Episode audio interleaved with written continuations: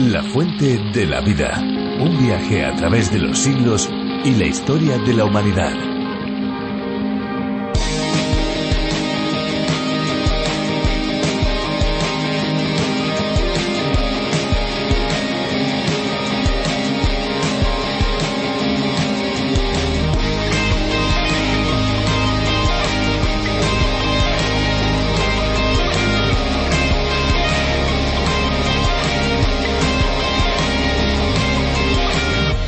¿Por qué el agua embotellada tiene fecha de caducidad? ¿Ocurriría algo si bebemos de ella pasados los días desde que ha caducado? Estas son algunas de las preguntas que de una u otra forma nos hemos planteado en algún momento. El motivo principal por el cual las botellas de agua llevan una fecha de caducidad es bien sencillo, el plástico. Al igual que otros tantos productos alimenticios, el agua debe llevar marcada su fecha de vencimiento.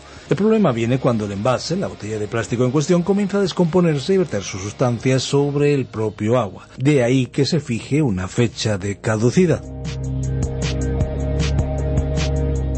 Hola amigos, bienvenidos a La Fuente de la Vida, un programa en el que recorremos todos los libros de la Biblia descubriendo capítulo a capítulo las verdades que Dios ha dado a conocer. Soy Esperanza Suárez y aquí a mi lado Fernando Díaz. Así es, Esperanza, un saludo a todos los que nos escuchan y que se unen a este recorrido, a este viaje fascinante por el libro de los libros. Aquí estaremos con cada uno de ustedes presentando este tiempo de curiosidades, música y principalmente de aprendizaje de la palabra de Dios, de la Biblia. Efectivamente, y lo vamos a hacer de la mano de Virgilio Bagnoni, teólogo y profesor de la Biblia. Con él y también con Benjamín Martín nos acercaremos a la Biblia de una manera profunda. A partir de un espacio radiofónico cuyo nombre original es A través de la Biblia del teólogo John Vernon Magui más de 80 países aprenden del libro de los libros mediante este viaje a través de la Biblia. Y uno de esos países es España, país al que se ha traducido, adaptado la serie de más de 1.300 estudios, reflexiones a través de la labor de Virgilio Bagnoni.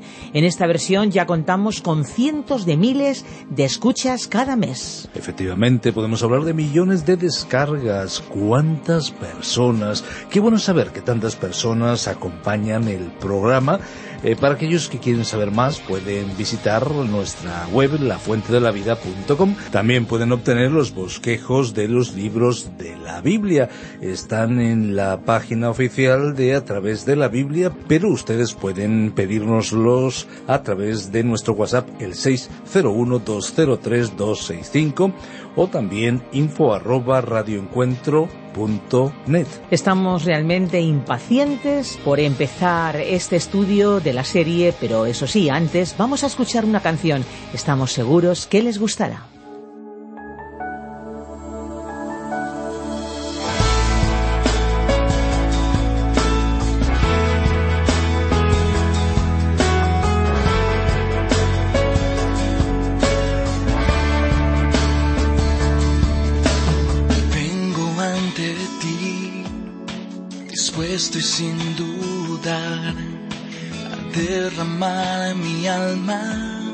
Rendido ante ti. Nada puede detenerme, nada me hará callar. No me importa lo que venga, hoy decido proclamar.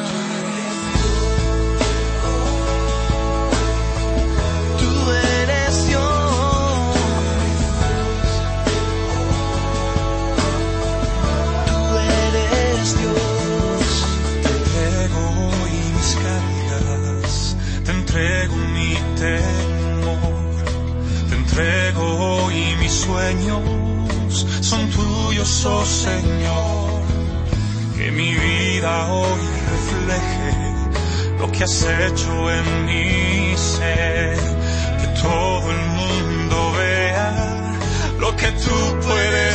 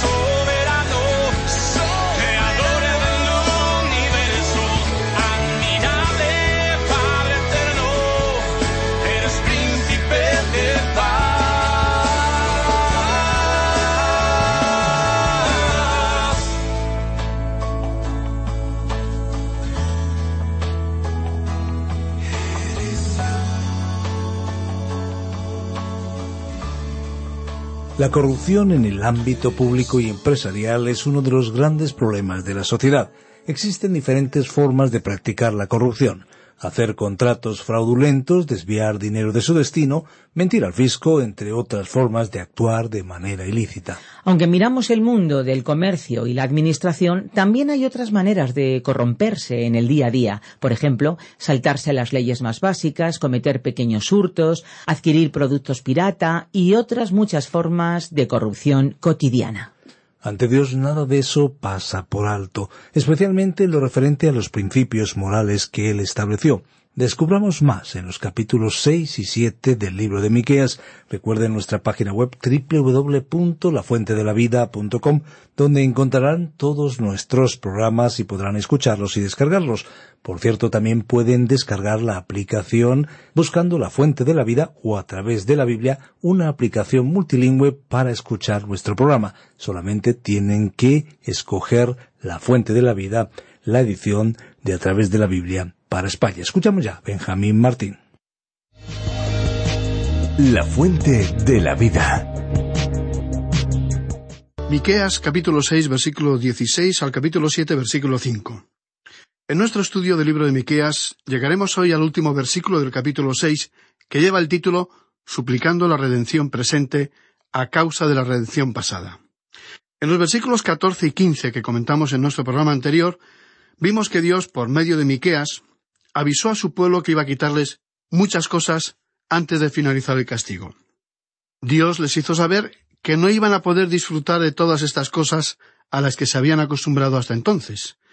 Dios dijo que iba a comenzar a derribarles, y lo haría gradualmente. Este actuar lento y con mucho aviso anticipado le daría al pueblo israelita más tiempo y más oportunidades para volverse a Dios. Un poco más adelante veremos que Dios les habría perdonado en cualquier ocasión si ellos hubieran vuelto a Él con arrepentimiento. Pero esa nación, el reino del norte, se encontraba en una condición moral y espiritual muy cercana a la nuestra. Dios manifestó que iba a traer castigo sobre esa nación, y a pesar de ser su pueblo elegido, Él los castigaría severamente. Ahora, pensando en nuestro tiempo, y en nuestro caso, diremos que es necesario que nos volvamos a Él, porque aunque Dios castiga el pecado, perdona al pecador arrepentido. Así que, al observar la similitud de la sociedad de aquel entonces con nuestra actualidad, nosotros también creemos que es urgente y necesario arrepentirnos y volver a Dios para recibir su perdón y su ayuda. Ahora, el versículo 16 de este capítulo 6 de Miqueas dice: Porque los mandamientos de Omri se han guardado, y toda obra de la casa de Acab, y en los consejos de ellos anduvisteis para que yo te pusiese en asolamiento y tus moradores para burla. Llevaréis, por tanto, el oprobio de mi pueblo. Ahora, una persona que lea este pasaje por primera vez no estará familiarizada con estos nombres y se preguntará, naturalmente, quién era Omri y quién era Acab. Este interrogante demuestra la necesidad de un planteamiento diferente en el estudio del Antiguo Testamento que por años hemos considerado de mucha ayuda. Sugerimos que cuando usted estudie los libros del Antiguo Testamento, también deben estudiarse los libros proféticos o libros que correspondan al mismo período de tiempo que los libros históricos. Por ejemplo, este método implicaría que el libro de Miqueas debería ser estudiado junto con el relato histórico de los reinos de Acab y Jezabel del reino del norte o de Israel. Si los libros históricos fueran estudiados junto con los libros proféticos, ofrecerían una imagen completa. Sin embargo, si ahora recurrimos al libro histórico del primer libro de Reyes, en el capítulo 16 veremos que Omri fue uno de los reyes del reino del norte. En realidad, fue uno de los más malvados. Este rey y Zimri, después Tidni, reinaron como reyes rivales hasta que ambos murieron, y entonces Omri sobrevivió para reinar sobre todo el reino del norte. En el primer libro de Reyes capítulo 16 versículo 24 leemos Y Omri compró a Semer el monte de Samaria por dos talentos de plata, y edificó en el monte, y llamó el nombre de la ciudad que edificó Samaria, del nombre Semer, que fue dueño de aquel monte. Así que esa ciudad se llamó Samaria, nombre que conservó hasta el día de hoy, y las ruinas de la ciudad que Omri edificó aún se encuentran allí. Pero Omri no fue el que realmente desarrolló la ciudad. Después de la muerte de Omri, accedió al trono Acab. Si seguimos leyendo en el mismo libro de Reyes, capítulo 16, vemos que en los versículos 28 y 30 dice, Omri durmió con sus padres y fue sepultado en Samaria. En su lugar reinó Acab, su hijo, y reinó sobre Israel en Samaria veintidós años. Pero Acab, hijo de Omri, hizo lo malo ante los ojos del Señor, más que todos los que reinaron antes de él. Una de las razones por la cual él llegó a ser un personaje decisivo fue la ayuda e influencia de su esposa Jezabel. En los versículos 31 y 32 de este mismo capítulo 16 del primer libro de Reyes se dice, Pues no le bastó andar en los pecados de Jerobaam, hijo de Nabat, sino que tomó por mujer a Jezabel, hija de Baal, rey de los Sidonios, y fue, sirvió a Baal y lo adoró.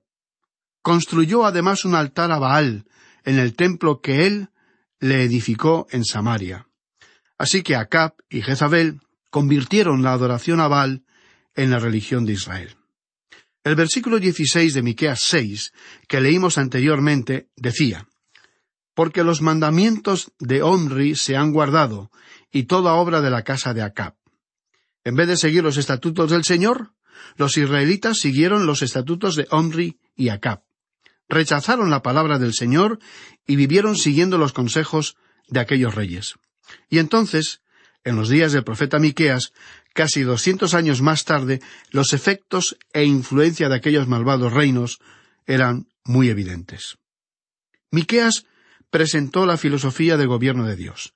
Y el liderazgo de cualquier nación si esa nación va a prosperar bajo la bendición de Dios, tendrá que tener en cuenta los principios éticos de las Sagradas Escrituras, es decir, las normas de la palabra de Dios. Hay naciones que muestran un deterioro de su integridad y claras señales de decadencia en la convivencia social. Este declive sólo podrá rectificarse con una auténtica renovación espiritual y moral de la sociedad.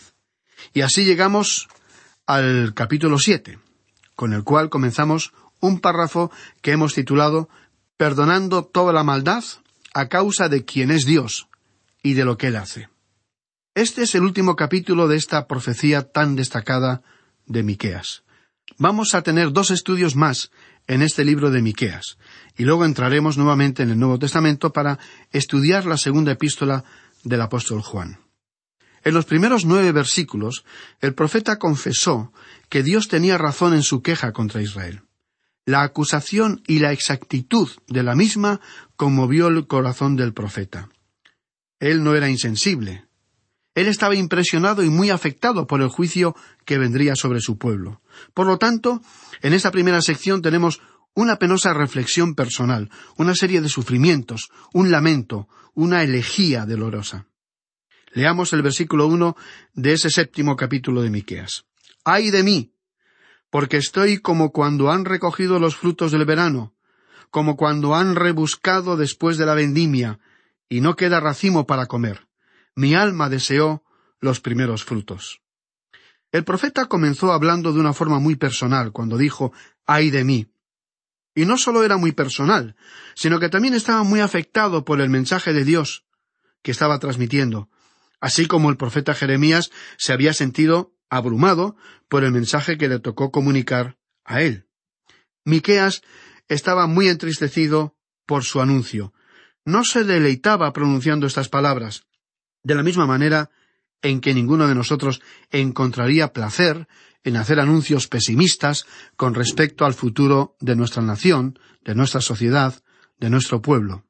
Por supuesto, disfrutaríamos anunciando la llegada de una renovación espiritual que afectara a los principios éticos que prevalecen en nuestro medio, en la convivencia social y en la experiencia de las personas.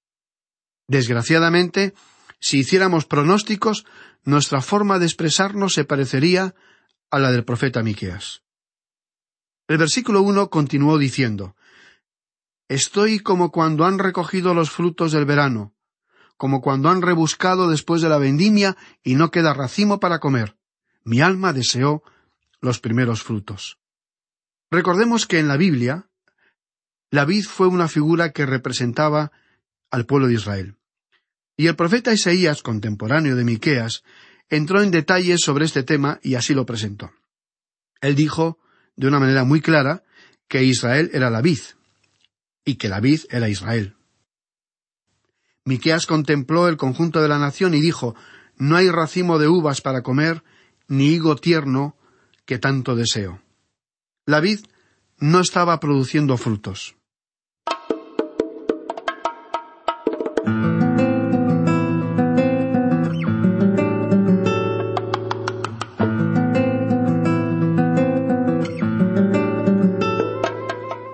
Ahora veremos que Miqueas iba a tratar asuntos específicos. En el versículo 2 de este capítulo 7 dijo, Faltó el misericordioso de la tierra, y ninguno hay recto entre los hombres. Todos acechan por sangre, cada cual arma red a su hermano.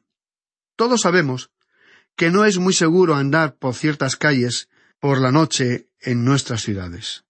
Abunda la ilegalidad y la desobediencia a la ley, pero aún así, hay muchas buenas personas y ciudadanos que respetan las leyes de la convivencia. Seguramente en Israel había también buenas personas, pero el profeta estaba hablando en general. Pero la persona ideal en aquel tiempo no constituía una mayoría. Aquí dice que las personas piadosas habían sido eliminadas del país. En la actualidad, esas personas no constituyen el ideal. El hombre recto no forma parte de la mayoría en el presente. Ahora, en el versículo tres comienza diciendo para completar la maldad con sus manos, el príncipe demanda. Estos no estaban satisfechos de hacer el mal de una forma limitada, reducida o de manera pequeña, sino que utilizaban ambas manos. Realmente estaban ocupados en practicar el mal a pleno tiempo. Y luego sigue diciendo este versículo siete, y el juez juzga por recompensa. O sea, que practicaban la maldad para recibir ganancias. No sólo se rebajaban para hacer lo prohibido, lo éticamente censurable, sino también porque estaban dominados por la codicia. Se habría esperado que los gobernantes y jueces ejercieran su autoridad con justicia, con equidad, pero sucedía todo lo contrario. Y concluye este versículo tres diciendo Y el grande habla el antojo de su alma, y lo confirman. Los escritores de algunas publicaciones o guionistas de películas o programas de televisión parecen tener un elemento que, como se dice coloquialmente, engancha. O sea, que atrae con arte captando el interés de los lectores, de los amantes del cine y de los telespectadores. Ese elemento suele contener dosis de inmoralidad y de ridículo hacia lo que es sagrado, o que está relacionado con Dios, con los relatos de las Sagradas Escrituras, y con lo que creen los cristianos o creyentes en Jesucristo. Y todo ello se hace bajo el amparo de la libertad de expresión, olvidando que ésta incluye el respeto hacia las creencias de una parte considerable de la sociedad. Y después nos sorprendemos que se deteriore la convivencia, que aumente la delincuencia y que un número cada vez más numeroso de ciudadanos, especialmente de jóvenes, se dejen controlar por las drogas, y el alcoholismo, e incluso niños y adolescentes se entreguen a abusos y acosos violentos en los centros educativos. Ahora, veamos que Miqueas continuó diciendo aquí en la primera parte del versículo cuatro de este capítulo siete de su libro El mejor de ellos es como el espino, el más recto como zarzal. El día de tu castigo viene, el que anunciaron tus atalayas. Ahora será su confusión. Aquellos que parecían buenos e ingeniosos eran enmarañados como una zarza. Nadie querría levantar un seto de espinos y quedar atrapado en él. Y esta advertencia se debía a que esta era la condición de las mejores personas en el tiempo del profeta Miqueas. Creemos que algún día Dios intervendrá contra aquellas personas que en nuestro tiempo actúen de esa manera, aprovechándose de medios de difusión o de la cultura en general. En su tiempo, Dios actuó contra Israel, y más tarde contra ciertos aspectos de las culturas romana y griega. Al final, lo único que prevalecerá será todo aquello que tenga un valor eterno. Hay que reconocer la exactitud de la descripción del profeta en este capítulo y al mismo tiempo tomar nota de la advertencia que señala al castigo de Dios. Ahora, recordemos lo que dice la segunda parte de este versículo cuatro. El día de tu castigo viene, el que anunciaron tus atalayas. Ahora será su confusión. En el Evangelio de Lucas, capítulo 21 y versículo 25, vemos que el Señor Jesús dijo, Entonces habrá señales en el sol, en la luna y en las estrellas, y en la tierra angustia de las gentes, confundidas a causa del bramido del mar y de las olas. Es decir, que lo que iba a caracterizar el fin de las edades, el fin de los tiempos, sería la angustia, la perplejidad y confusión de las naciones. La señal principal de que estamos cerca del fin de los tiempos no se encuentra en Israel, amigo oyente. La nación actual de Israel no es esa señal. No debemos estar buscando o tratando de encontrar un día en particular. Más bien, debemos buscar, hablando figurativamente y desde un punto de vista espiritual, un informe del estado del tiempo, y ese informe meteorológico nos indica que el mar y las olas rugen hoy, y que las tormentas se abaten furiosamente sobre la tierra en los tiempos en que vivimos. Esta es la imagen que la Biblia presenta sobre las naciones de los últimos tiempos. Miqueas nos estaba describiendo las dificultades que este pueblo estaba teniendo, causadas por el pecado en sus vidas. Recordemos la hermosa declaración que leímos en este mismo libro en el capítulo seis, versículo ocho, y que dice Hombre, Él te ha declarado lo que es bueno, lo que pide el Señor de ti, solamente hacer justicia, amar misericordia y humillarte ante tu Dios. El pueblo simplemente no estaba cumpliendo este deseo de Dios, y fueron conscientes de que no podían hacerlo. El apóstol Pedro, siglos más tarde, diría que estaban bajo el yugo de la ley, y que ni ellos ni sus padres habían podido cumplirla. Lo mismo sucede en la actualidad.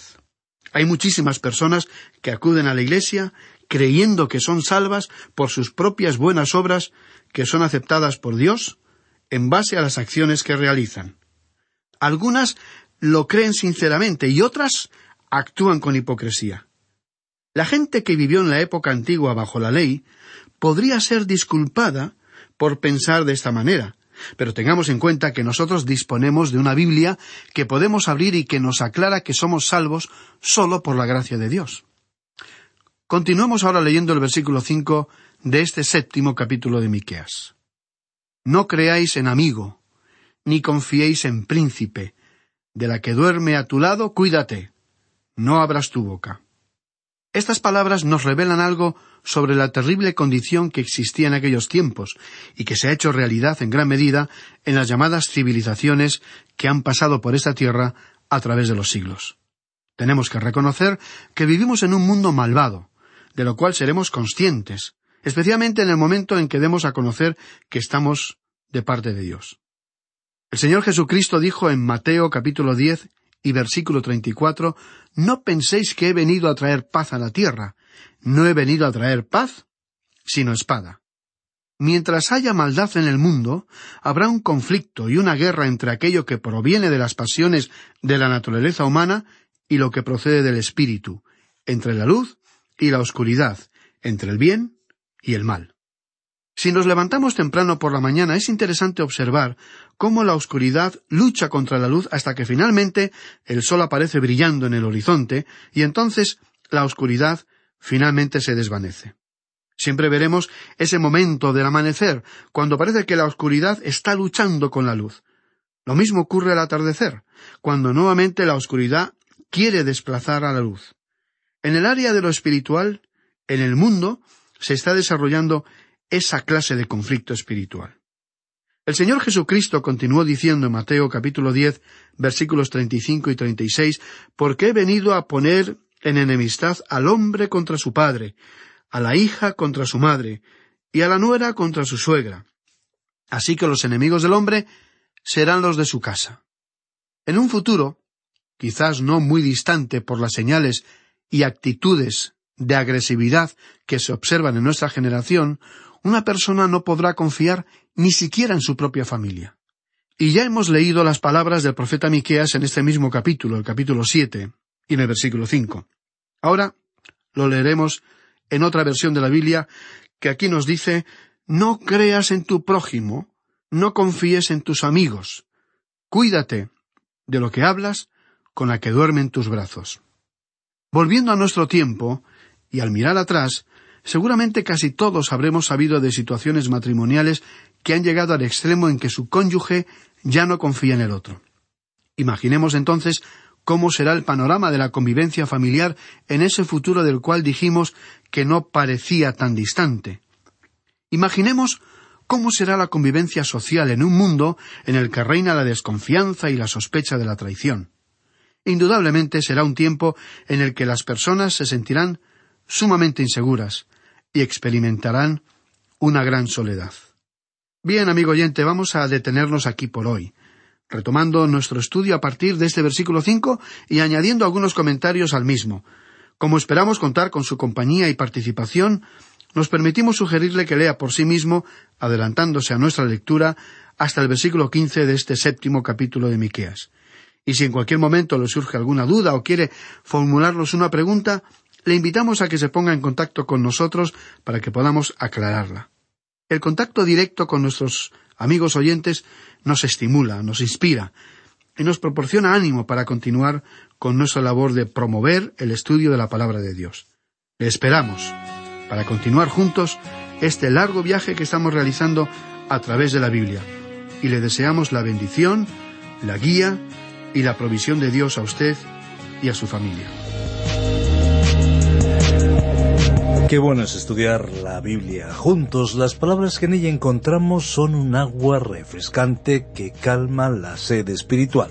¿Qué razón tienes, Fernando? Pues ya nos vamos acercando al final del programa de hoy, pero volveremos con más contenidos sobre el libro más importante de todos los tiempos. Antes de marcharnos, queremos recordar a nuestros oyentes que los programas están disponibles en nuestra web lafuentedelavida.com, programas producidos por Radio Encuentro, Radio Cadena de Vida, y también pueden preguntarnos por otros materiales que están en la página oficial en castellano de A través de la Biblia, a la cual pueden acceder a través de la aplicación La Fuente de la Vida, una aplicación multilingüe. Recuerden, busquen La Fuente de la Vida o a través de la Biblia disponible para iPhone y Android.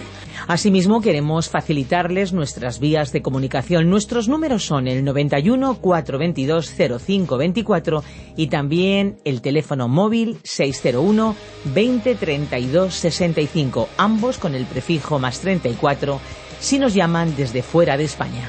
Efectivamente, es el teléfono de WhatsApp al cual recibimos mensajes de texto y mensajes de voz. Pueden escribirnos también a nuestra oficina, la oficina de Radio Encuentro, en la calle Pablo Serrano 7 Posterior, código postal 28043, Madrid, España, o bien a través del correo electrónico info arroba radioencuentro.net. Y por último, queremos agradecer a aquellos que hacen posible este programa mediante colaboraciones económicas. Muchísimas gracias. Recuerden, hay una fuente de agua viva que nunca se agota. Beba de ella.